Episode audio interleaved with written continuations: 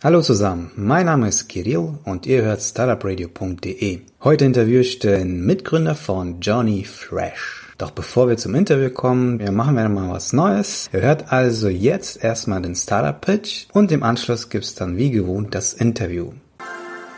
Mein Name ist Stefan Michaelis. Ich bin einer der zwei Geschäftsführer von Johnny Fresh.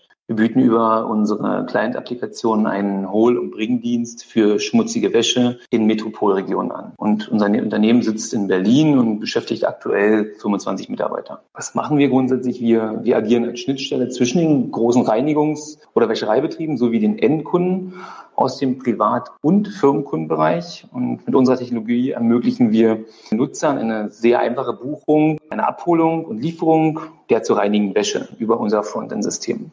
Und für die Reinigungsbetriebe bieten wir wiederum eine Software-as-a-Service-Plattform, die die Auftragsbearbeitung, das Flottenmanagement, Tourenplanung, Rechnungswesen sowie den gesamten Kundensupport abbildet. Und somit werden wiederum aus stationären, aktuell vorhandenen Ladengeschäften sogenannte mobile Reinigungsfilialen in Form von Fahrzeugen, die wir wiederum mit einer optimierten Routen- bzw. Tourenplanung steuern, sodass unsere Kunden eine sehr einfache und bequeme Art und Weise der Dienstleistungsinanspruchnahme haben. Wir erheben pro Auftrag eine sogenannte Transaktionsgebühr an unsere Reinigungspartner, die wir wiederum vom eingegangenen Umsatz berechnen. Unser Service ist aktuell in allen deutschsprachigen Millionenstädten verfügbar. Dazu zählt momentan Berlin, München, Hamburg, Köln und Wien. Vor kurzem sind wir auch nach Frankfurt und nach Hannover gegangen. Derzeit laufen gut und gern über 5000 Aufträge im Monat über unsere Plattform. Genau, Stefan, du hast ja schon äh, erläutert, ihr arbeitet in den großen Städten erstmal immer mit einer festen Wäscherei vor Ort, die ja auch meistens dann größere Kunden wie wahrscheinlich Restaurants und Hotels und Co. bedient. Aber ihr liefert denen auch quasi neue Kunden und indem ihr unter anderem halt die Bestellungen, die online bei euch eintreffen auf der Webseite, dann an die weiterleitet. Aber ihr hilft denen auch, dieses Neukundengeschäft zu etablieren im Sinne von, dass ihr auch äh, denen hilft, zum Beispiel einen Vorpark aufzubauen und dann auch in der Routenplanung unterstützt. Das heißt, euer Geschäftsmodell basiert dann wahrscheinlich auf, auf mehreren Standbeinen, oder? Also genau, also man muss da wirklich ein bisschen aufpassen, ähm, wie tief man diese Wertschöpfungskette reingeht. Es gab ja schon vor unserer Zeit diverse Unternehmen, die sich in dem Bereich versucht haben, insbesondere in der reinen Vermittlung. Und das funktioniert natürlich nicht. Unsere Partnerbetriebe sind, wie du es auch gerade gesagt hast, große Betriebe, große Wäschereien. Sehen kann man sich vorstellen wie große Fabriken, die sich im voll und ganz auf die Reinigung der Textilien konzentrieren. Aber bis zu dem Punkt, äh, wo die Ware dort in den Wareneingang läuft, übernehmen wir zum größten Teil. Ne? Also im Prinzip von der Auftrags, von den Auftragseingängen dann über die entsprechende Zuordnung in die jeweiligen Zeitfenster zu den jeweiligen Fahrern bis zur entsprechenden Abholung, die dahinterstehende, das sind dahinterstehende Payment, das Rechnungswesen und ähm, das komplette Flottenmanagement sowie das Routing läuft prinzipiell über uns, so dass unsere Partnerfirmen sich voll und ganz auf ihre Kernkompetenz konzentrieren können. Und das ist das Wäschewaschen. Wie verdient ihr eigentlich Geld dann? Jeder bei uns eingehende Auftrag hat eben entsprechenden Warenwert, der wiederum aus verschiedensten Teilen besteht und somit hat jeder Auftrag einen Grundumsatz und ähm, wir ziehen uns prinzipiell je ähm, Auftrag eine entsprechende Transaktionsgebühr, die ähm, wir abziehen von dem Umsatzvolumen. Also ein schönes transaktionsbasiertes äh, Geschäftsmodell. Mhm. Jetzt habe ich mir ja auch eure Preise angeschaut. Die sind eigentlich, würde ich jetzt mal behaupten, konkurrenzfähig, zumindest hier in Frankfurt noch. Keine Ahnung, ob ihr die Preise dann vielleicht in der Zukunft nochmal anheben müsst. In welchem Bereich liegen denn so die Margen dann bei euch? Also wenn irgendwie ich jetzt irgendwie zehn Hemde hier bestelle, dann kosten das, glaube ich, 20 Euro, also knapp 20 Euro inklusive Lieferung, allem drum und dran, schon, würde ich mal sagen, ein günstiger Preis. Ja, dafür, dass ihr das dann recht zeitnah dann auch wieder, also die schmutzige Wäsche dann wäscht und äh, dann äh, frisch mir quasi nach Hause liefert. Wie hoch liegen denn dann da so die Margen bei euch? Das ähm, ist grundsätzlich natürlich auch ein sehr schwieriger Markt. Die Margen sind prozentual gesehen dahingehend schon sehr hoch. Allerdings sind eben die Warenkörbe wie du es dir selber sicherlich vorstellen kannst, wenn du irgendwo deine Wäsche wegbringst, wirst du nicht für 100 Euro wöchentlich Wäsche waschen, sondern die Zahl wird äh, oder liegt grundsätzlich schon etwas tiefer. Und demzufolge sind wir natürlich dann darauf aus, entsprechend viele Orders über das System buchen zu lassen und auch eine sehr, sehr hohe Retention Rate, die bei den Kunden anzupeilen. Und wie man es auch bei uns auf der Website sieht, sind es zum einen im Wesentlichen, was die Zielgruppe im Wesentlichen Geschäftskunden, klar, klassisch Anzugträger, Hemdträger etc. Parallel dazu bedienen wir aber auch viele Geschäftskunden, das sieht man bei uns auch, in dem B2B-Bereich. Ähm, hier wiederum Geschäftskunden, die zu kleine Tickets für große Wäschereien schreiben, schreiben, so dass es eben wenig Sinn macht, Dort Was heißt kleine Tickets dann, um so eine Forschung zu bekommen? Zwischen 50 und 150 Euro. Okay. Ja. Und wo liegen dann die Margen ungefähr? Bei den 100 bis 150 Euro? Ja, wie gesagt, eben halt, ne, die, die Margen sind im, im zweistelligen Bereich, aber mhm. jetzt hier leider nicht im, im Detail nennen. Genau, du hast ja auch angesprochen, ihr seid ja quasi darauf ähm, bedacht, dass äh, die Kunden wiederkommen und euch treu bleiben. Äh, welche Kundenbindungsmaßnahmen äh, setzt ihr denn aktuell ein oder plant ihr einzusetzen? Klassisches ähm, E-Mail-Marketing, logisch. Wir haben ein Freunde werben Freunde-Programm bei uns aufgesetzt. Klar, das macht Sinn und natürlich, ja, also klassisches tiefe, tiefes Mailing immer. Ne? Der Kunde hat bestimmte Stellzyklen bei uns, je nachdem, zu welcher Bayer Personas er gehört. Und wenn er aus dem Zyklus herausfällt, dann bekommt er eben eine nette Erinnerung. So zum einen dafür sorgen wir für entsprechende Retention, kleine Bonusprogramme, hier und da mal einen Gutschein. B2B-Kunden, beziehungsweise im Wesentlichen, was macht wirklich eine gute Retention aus? Prinzipiell haben wir hier kein magisches Produkt, sondern letztendlich, ich meine, was möchte man? Man möchte pünktlich und ähm, frische, saubere Wäsche haben. Und solange wir diese Komponenten mit einbringen, sind unsere ähm, Wiederkaufraten eigentlich sehr, sehr zufriedenstellend und sehr, sehr gut. Klar, im B2B-Bereich, wir sind dort eben ein bisschen entspannter unterwegs immer. Ne? Wir sind halt ein typischer D-Lieferant, kann man jetzt sagen, immer, ne, klar, jedes Unternehmen hat da vielleicht einen gewissen Bedarf, sei es eine Tischdecke, eine, eine, Gardine oder ein Handtuchservice. Und ähm, wenn da vielleicht in einer Tischdecke ein kleiner Knick drin ist, ist es dann sicherlich nicht so dramatisch, wenn der Hemdkragen hier und da ein bisschen verknickt ist. Aber im Großen und Ganzen geht es prinzipiell immer um, um Qualität. Das ist eigentlich wichtig. Jetzt äh, gab es ja auch vor euch schon zwei Startups, auf die ich bei der Recherche gestoßen bin, unter anderem Cleanbox und MyDryClean, die ja zwei, drei Jahre sogar vor euch schon äh, die gleiche Idee gehabt haben und dann trotzdem aufgeben mussten. Was hat euch denn mhm. dazu bewegt, es trotzdem zu probieren? Vielleicht nochmal kurz zu den Modellen dazu. Ne? Also ähm, MyDryClean, typische Plattform, reiner Vermittler, der Aufträge zentral angezogen hat und an viele Partner weitergegeben hat. Also quasi eine reine Vermittlung und der Partner sich dann darum eigenständig kümmern musste, wie er die abholt, wann er die abholt und mit was er die abholt. Und ähm, den zweiten, den du gerade genannt hast, Cleanbox, war ein Unternehmen, welches versucht hat, einen postalischen Lösungsansatz zu etablieren. Hat zum einen den Vorteil, dass ich eben nicht nur in Metropolregionen unterwegs bin, sondern eben deutschlandweit agieren kann. Hier liegt natürlich die Schwierigkeit darin, Hemden, Anzüge knitterfrei auch wieder zum Kunden zurückzutransportieren. Wenn ich das mit einer Box mache, und die schmutzige Wäsche dort rein transportiere, ja, dann funktioniert das, aber in der Box ein Hemd gelegt zurückzubringen, erfüllt nicht, das, nicht den Bedarf von, von, von dem typischen Kunden, den wir haben.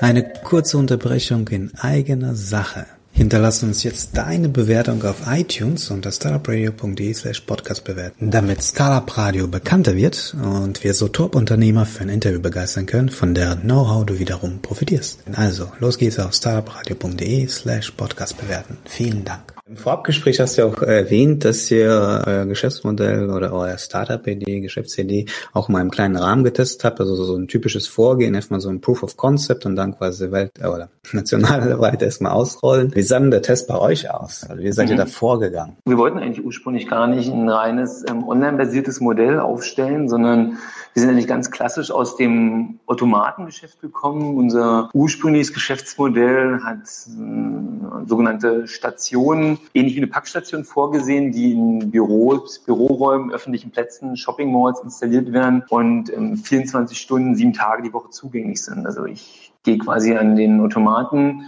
buche mir dort einen Slot, pack dort meine ähm, Kleidung rein und hole sie mir nach zwei oder drei Tagen frisch gereinigt wieder ab. Nachdem wir das Geschäftsmodell aufgebaut haben, wir hatten, konnten uns auch dahingehend oder dafür eine Finanzierung sichern, haben wir dann nochmal eigentlich einen, einen typischen Pivot hingelegt, kurzfristig und gesagt, nee, das Modell können wir so in der Form nicht umsetzen. Die weil wir dann letztendlich nicht das wirkliche Problem der ähm, Reinigungsbetreiber lösen und wir uns selbst dieses Problem ins Haus holen. Und was bedeutet das? Damit will ich sagen, so ein Automat, wenn wir den irgendwo installieren würden, dann würde der immer nur eine bestimmte Zielgruppe von potenziellen Kunden haben, da das Einzugsgebiet natürlich beschränkt ist von so einem Automaten. Und wenn wir das, wenn das Modell funktioniert hätte, so in der Form, hätten wir wiederum nicht skalieren können damit, weil wir alle paar Kilometer neue Automaten aufbauen müssten. Und somit haben wir gesagt, ja Moment, wir gehen hier einen anderen Weg, versuchen das nicht mit fest stationären Systemen, sondern versuchen das mit mobilen Systemen. Das mobile System ist in dem Moment ein kleines Fahrzeug, was unterwegs ist, oder so, ein kleiner Bus, der unterwegs ist, dementsprechend natürlich nicht mehr ein gewisses Einzugsgebiet gebunden ist. Und somit haben wir darauf basierend angefangen, eine kleine Plattform zu bauen, ein ganz simples PHP-basierendes Modell, typischer ähm, Shop draufgelegt mit Postleitzahleneingabe, den wir in Berlin. Habt ihr das selbst alles entwickelt? Also PHP ist eine Programmiersprache. Habt ihr das dann selbst entwickelt oder habt ihr fertige E-Commerce-Lösungen dann gefunden oder wie lief das ab dann? Wir haben das ähm, damalige Produkt selbst entwickelt, beziehungsweise das heutige auch, aber das damalige ebenfalls selbst entwickelt. Damals mit unserem ähm, noch Mitgründer, dem, dem Kai, weil es einfach auf dem Markt kein passendes Produkt dafür gab. Ne? Und wie lief der Test dann ab? Also wie kamen die ersten Kunden auf eure Webseite? Wie habt ihr getrackt, dass es äh, jetzt ein erfolgreiches Modell ist oder nicht? Am Anfang lief so gut wie nichts darüber. Das hat halt schon ein paar Monate gedauert. Ähm, Gerade am Anfang, wir waren noch stark gebootstrapped. Da gab es noch kein externes Kapital, kein Venture Capital. Wir haben mit, versucht mit wenigen Mitteln bestimmte Keywords zu bewerben, die damals auch noch sehr, sehr günstig waren, haben auch gute Landingpages gebaut, so dass wir versucht haben, auch im entsprechenden organischen Ranking drauf zu sein und wussten damals natürlich auch nicht, wie lange solche Entscheidungszyklen dauern, bis jetzt letztendlich ich mich das erste Mal mit dem Produkt auseinandersetze und dann eben auch ein Erstkauf stattfindet. Das dauert teilweise bis zu 90 Tagen, mittlerweile auch eher länger. Und da wird man natürlich schon die ersten Wochen nervös. Aber nachdem das Ganze vier, fünf, sechs Monate angelaufen ist und wir festgestellt haben, oh, okay, Mensch, die, die Kunden kommen zurück, empfehlen das Produkt weiter, sind sehr zufrieden. Wir haben die auch eingeladen, mit ihnen darüber gesprochen, was können wir verbessern. Ähm, haben wir gesagt, okay, wir sind ja auf einem guten, richtigen Weg. Aber uns war von vornherein bewusst, dass das nicht ein typisches, klassisches Hockeystick-Modell wird, wo wir hier im zweiten Jahr einen zweistelligen Millionenumsatz reinholen, sondern die Investitionen auch gut im Verhältnis stehen mit den tatsächlich zu realisierenden Umsatzwachstum, weil du eben nicht von heute auf morgen tausende Kunden aus dem, aus ihrem herkömmlichen Modell abwirbst, sondern viele Neukunden sind eben Leute, die aktiv nach dem Service suchen, weil sie wegen mir umgezogen sind, zugezogen sind oder mit dem derzeitigen unzufrieden sind. Und wenn ich seit zehn Jahren zu den Laden um die Ecke gehe, und nicht gerade ein typischer Influencer bin oder jemand, der Lust auf was Neues hat, dann werde ich auch nicht unbedingt zwingend wechseln. Es dauert seine Zeit und damit es auch gut anläuft. Habt ihr dann selbst die ersten Bestellungen irgendwie so Wäscherei gebracht?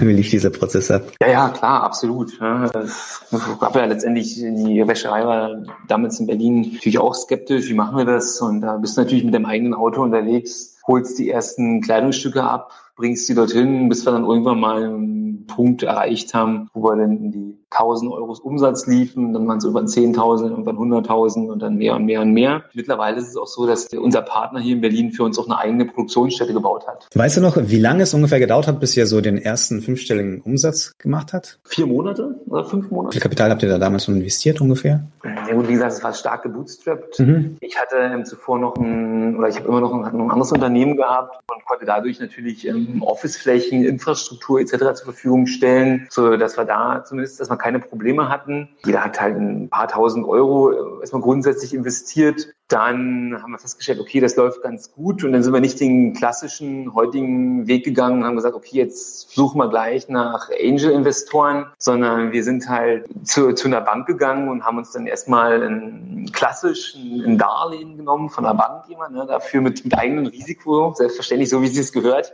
Und das war auch gut so. Das war dann sehr Immerhin gab es ja von der Bank dann auch Geld. Also man hört ja auch öfters die Stories, dass die Banken sagen, hä, verstehen wir nicht. Geht mal irgendwo in Sandkassen spielen. Ja, nee, da hast, da hast, du recht. Also das war vielleicht auch ein bisschen so meiner Historie geschuldet. Immer, ne, man kannte sich auch schon mhm. gut zehn Jahre zuvor. Man hat gut miteinander zusammengearbeitet und haben halt eben auch bei diversen Business-Wettbewerben Berlin mitgemacht. Und das Netzwerk war halt recht gut. Und wenn man da ein gutes Modell halt, gibt es auch durchaus auch Banken, die da auch gewillt sind, einen Gründer zu unterstützen in dem Bereich und muss es nicht unbedingt immer gleich Angel oder Venture Capital sein halt, ne? Sag mal, Stefan, was waren eigentlich deine ersten Gedanken, als du gehört hast, hey, Rocket Internet macht das jetzt auch mit Wäsche in, in, in Berlin zumindest dann? Unsere Kollegen, unsere Freunde, Bekannten sind ja in, in erst in London gestartet mit dem Modell, sind dann auch relativ kurzfristig nach Berlin gekommen und irgendwie ist es ja auch richtig. Ich meine, ich meine letztendlich muss man sich immer sagen, wenn es keinen Wettbewerb gibt, gibt es auch keinen Markt. Und ähm, zu dem Zeitpunkt gab es definitiv noch keinen Markt. Ähm, es gab zuvor die beiden Unternehmen, die du also genannt, oder vorhin genannt hattest, die haben sich darin probiert, aber unserer Meinung nach auch relativ schnell und ähm, spontan gescheitert. Und so langsam kamen dann so 2014, 15 Bewegungen in den ganzen Markt. In den USA gab es ein paar Startups, die sich mit dem Thema auseinandergesetzt haben, an der Westküste und an der Ostküste. Rocket ist mit reingegangen. Wir haben so langsam versucht, uns ein bisschen zu etablieren. Persil hat das Thema auch mit aufgegriffen damals. Okay, das heißt zumindestens, wir sind hier nicht irgendwo im Niemandsland, sondern andere Unternehmen denken und oder denken genauso wie wir. Hier ist in der Tat ein Milliardenmarkt. Man denkt es ja immer gar nicht. Also wenn man sich so über schmutzige Wäsche macht, denkt, okay, was ist das? Man sieht da vielleicht diese kleinen Filialen da draußen, aber in der Tat werden dort bis zu vier, fünf Milliarden Euro Umsatz in Deutschland umgesetzt durchs Wäschewaschen. Da ist jetzt nicht Waschpulver sowas mit inbegriffen, sondern wirklich klassisch Schnellreinigungsmärkte und Wäschereien sind schon enorme Volumen, ne, die dort bewegt werden pro Jahr. Demzufolge ist es natürlich auch spannend gewesen für neue Unternehmen, Startups, sich da ein Stück vom Kuchen abzuschneiden. Wie ihr seid oder wie geht ihr immer noch eigentlich das Henne-Ei-Problem an und welche Marketingkanäle unterstützen euch dabei, beziehungsweise mit welchen Marketingkanälen habt ihr sehr gute Erfahrungen gemacht und was hat vielleicht gar nicht funktioniert? Sowohl auf der B2C als auch auf der B2B-Seite. Man muss natürlich vielleicht vorab erstmal sagen, wie hier unterschiedliche Customer Lifetime Values haben beim B2B und B2C-Bereich und wir natürlich sehr, sehr konsequent oder sehr, sehr stringent auch darauf achten, wie viel Geld wir in die Hand nehmen können für Neukunde in den jeweiligen beiden Bereichen. Und klassisch für uns klar, ne? Ich meine, logisch, die, die besten Kunden generieren wir über Word of Mouth, also Mund-zu-Mund-Propaganda sind halt immer kostengünstig. Recurring-Programme sind sehr gut für uns, funktionieren auch wirklich gut. Also klassisch Freunde werden Freunde. Was bei uns auch gut funktioniert, ist ein klassisches AdWords. Klar, warum? Da müssen wir nicht erst vorab Awareness schaffen, sondern wir haben direkt den Kunden, der eine Dienstleistung sucht und dafür eine Lösung möchte und die wir dann auch entsprechend anbieten. SEO ist hier nach wie vor auch ein Thema für uns, immer eine klar, ein klassisches organisches Ranking, um eben auch diese Kunden abzufangen. Wir selber haben uns damals auch in, im Printbereich probiert, klassische Plakatwerbung immer ne, in Berlin und auch ähm, Guerilla-Marketing sind auch alles Themen, die durchaus funktionieren, aber für unsere Begriffe zu hohe CRCs produzieren und wir uns deshalb eigentlich eher auf die, die klassischen Online-Kanäle konzentrieren. Klar, Newsletter-Marketing gehört natürlich auch mit dazu. Ja.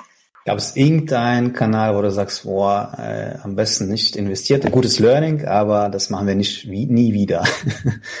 Schwierig, weißt du, letztendlich, wir haben uns natürlich in verschiedensten Dingen getestet, aber wir haben auch relativ viel Geld in die Hand genommen, um eine, so eine Printkampagne in Berlin aufzusetzen, so klassisch diese, was sind das, dreimal drei Quadratmeter, ne? also diese, äh, diese zehn Quadratmeter Plakate, die großen. Ich will jetzt die, die, die. Anbieter mhm. nicht nennen, das jeder, ja, logischerweise. Ich meine, das haben wir probiert. Habt ihr da mit einem Gutscheincode dann äh, versucht, das Ganze zu tracken oder wie habt ihr das dann verfolgt? Ob äh, genau, sich jemand versucht, okay.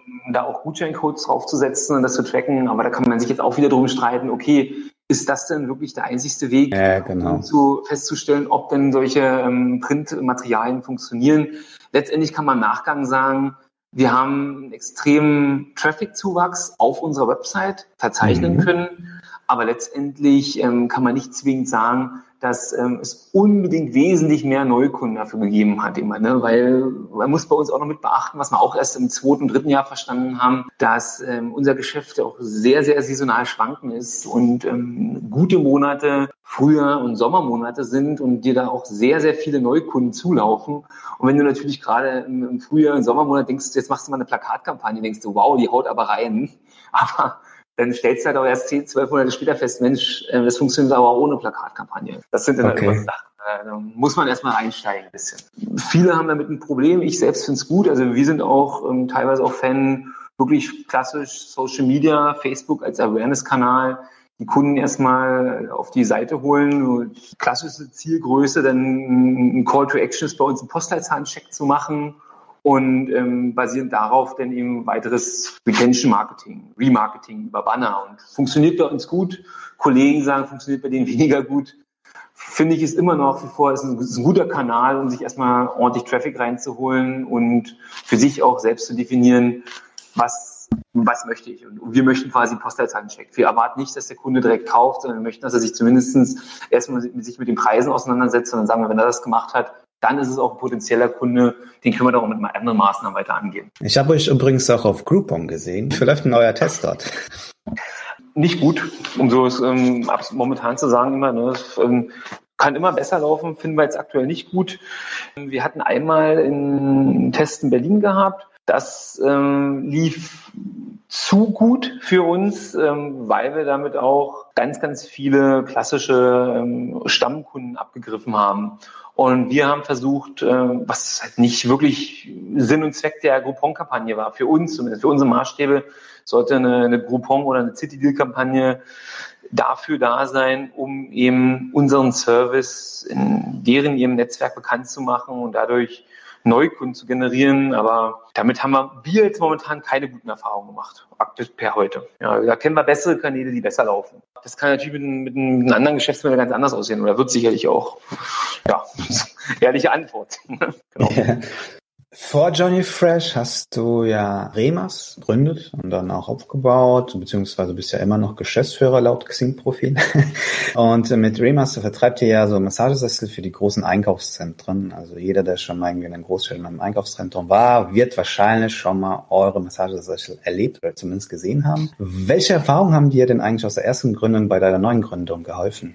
Ich glaube, den, den, erstmal den, den, den Biss zu bekommen. Ich glaube, das war ein Thema, hätte man, also damals bei, der Remas war das noch das Gleiche. Ich habe das Unternehmen während meines Studiums gegründet, damals noch in, in Mainz. Ich war, glaube ich, 21. Es war halt ein Thema, letztendlich so das erste Sharing Economy Modell, was ich so kannte, 2004, was ich so selbst mit aufgebaut habe. Letztendlich ähm, kostet Massage sehr viel Geld, wenn man sich sowas zu Hause hinstellen möchte, mehrere tausend Euro. Und ich habe mir gedacht, okay, warum nicht diese Geräte ähm, einer großen Menge an Personen zur Verfügung stellen für eine gewisse bestimmte Anzahl an Zeit und haben daraus dann eben Geschäftsmodell aufgebaut. Und das Problem dabei war letztendlich, dass kein Flughafentreiber oder keine Shopping Mall diese Geräte so in der Form, wie ich mir das vorgestellt habe, haben wollte und ich dahingehend eben auch nochmal komplett das Geschäftsmodell drehen musste und daraus dann so eine Art Customized Product bauen musste, so eben wie man sich ein Auto zusammenstellt, konnte man sich dann eben auch als Center Manager Massagesessel-Ruhezonen zusammenbauen, also quasi die Fußboden, die Lackierung, die Lederauswahl, so Vollausstattung, was war Serienausstattung, all solche Spielchen. Und damit ging das dann eigentlich ganz gut los. Und ich glaube, das, das habe ich mitgenommen immer, ne, in dem ersten Bereich, sich da zu ja, wirklich festzubeißen und am Ball zu bleiben. Ich glaube, das ist ganz wichtig. Das Zweite, dass eben ja, Finanzierung auch nicht immer nur zwingend über klassisches Eigenkapital, Venture Capital gehen laufen, sondern gibt es auch andere Möglichkeiten daraus. Es gibt viele äh, Förderinstitutionen, die den Gründern zur Verfügung stehen, auch gerade in Berlin, IBB, MBG, äh, die KfW, da gibt's äh, überall diverse Gelder. Ähm, der Europäische Sozialfonds ist zum Beispiel ein Thema gewesen, die haben damals auch die Johnny Fresh mit gut 100.000 Euro unterstützt. Und ich glaube, da haben wir viele, oder habe ich viele Dinge mitgenommen, eben sich ja wirklich auch an vielen verschiedenen Quellen auch Gelder am Anfang anzuzapfen.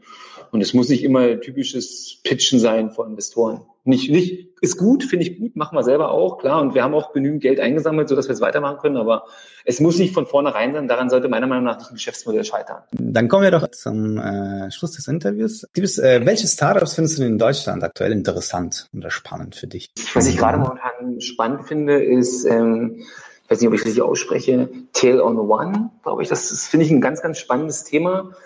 Eine Art ähm, Unternehmen, das sich mit Referrals, Gutschein, Bonusprogramm beschäftigt. Ich glaube, viele ähm, klassische Startups haben da immer Probleme, sich ein gutes Freunde-Werben-Freunde-Programm reinzuholen, sich ein eigenes Bonusprogramm zu bauen, ein eigenes Gutscheinportal zu bauen. Das frisst immer enorme Ressourcen der eigenen IT und ich glaube, die Jungs sind gerade dabei, ein gutes Produkt zu entwickeln, haben auch ein gutes Angebot und das finde ich extrem spannend weil ich glaube, damit können sehr, sehr viele Unternehmen was anfangen. Ist jetzt nicht unbedingt so für die Öffentlichkeit vielleicht sexy, für den Privatkonsumenten, aber ich glaube, im B2B-Bereich ist es eine spannende Sache. Tail on One heißt es. Ja, genau. Ich glaube, der eine der Gründer war auch vorher bei Lieferando, kann das sein? Äh, ja, genau, hast du recht. Dann bedanke ich mich, Stefan, bei dir für deine Zeit und das Interview und wünsche euch äh, viel Erfolg und bis demnächst. Ich danke dir. Mach's gut. Ciao.